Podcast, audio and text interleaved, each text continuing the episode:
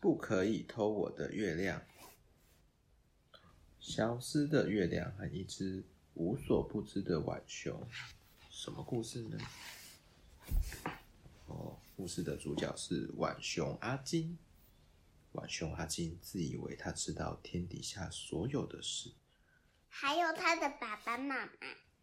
嗯，应该是哦，还是他的朋友大熊、小熊。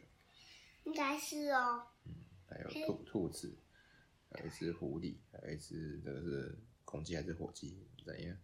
火鸡吧。火鸡。他知道怎么搭帐篷，好不容易搭好了。嗯。他懂得分辨植物，这是树的叶子。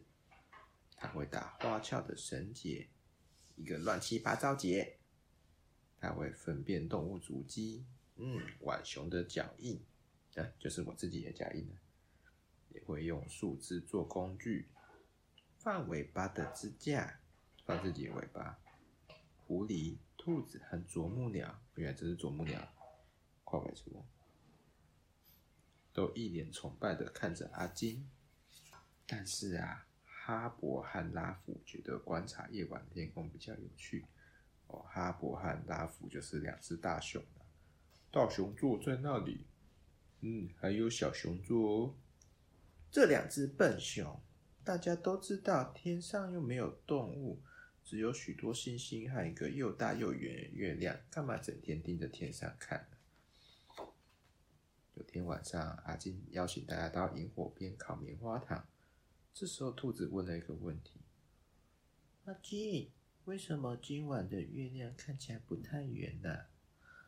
哈勃和拉夫都知道答案，因为他们每天拿望远镜看天上。嗯，但是阿金不想问他们，因为这样会感觉他不是什么都知道，所以他假装很懂得说：“嗯。”我们应该好好调查。大家明天晚上来我的帐篷集合。第二天啊，在去阿金家的路上，兔子看见哈勃和拉夫往另外一个方向走，头上都戴着奇怪的安全帽。兔子到了阿金的帐篷，把看到安全帽的事情说给大家听。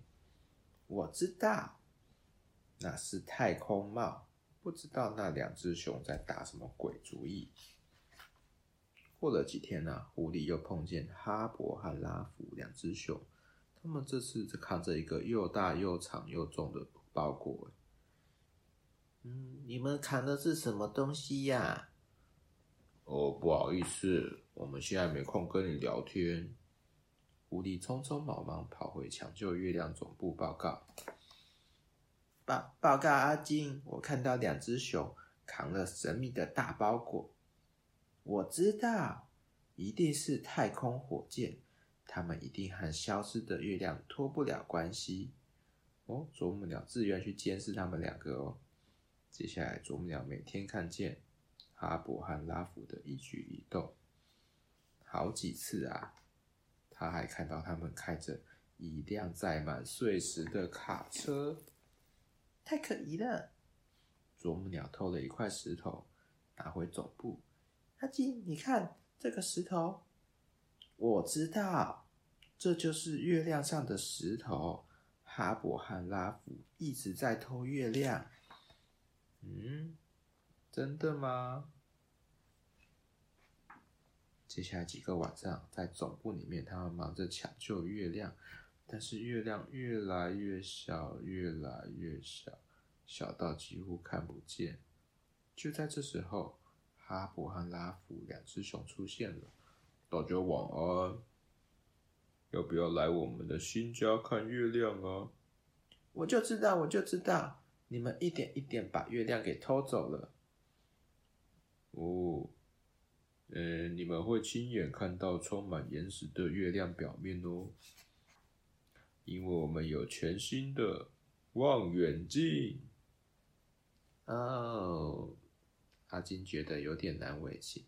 看来是我错了，对不起，我不该假装自己什么都知道。没关系啦，快进来吧。他们真的知道超级多月亮的事情呢。他们是专家，他们知道月亮绕地球一圈需要多少时间？哦，其实不用很久了，只是需要二十七天七小时又四十三分钟十一点六秒。他们知道月亮逐就逐渐慢慢的变小，叫做月亏，一直缩小到完全看不见的时候，就是新月。你看，嗯，对啊，月亮越来越小。这个有一个棕色的嘴巴在吐，那是啄木鸟的嘴巴。然后月亮逐渐变大，叫做月影，一直到整个圆圆的月亮都出现，就是 满月。大家都感到很惊奇耶，但是小兔子想到一个新问题：哎，请问天上总共有多少颗星星呢？阿伯和拉夫都不知道答案。我知道，我知道。你真的知道？谁知道星星几个？阿金说他知道。知道。对呀、啊，阿金说他什么都知道。你真的知道吗？嗯，我真的知道啊。天上有数也数不完的星星。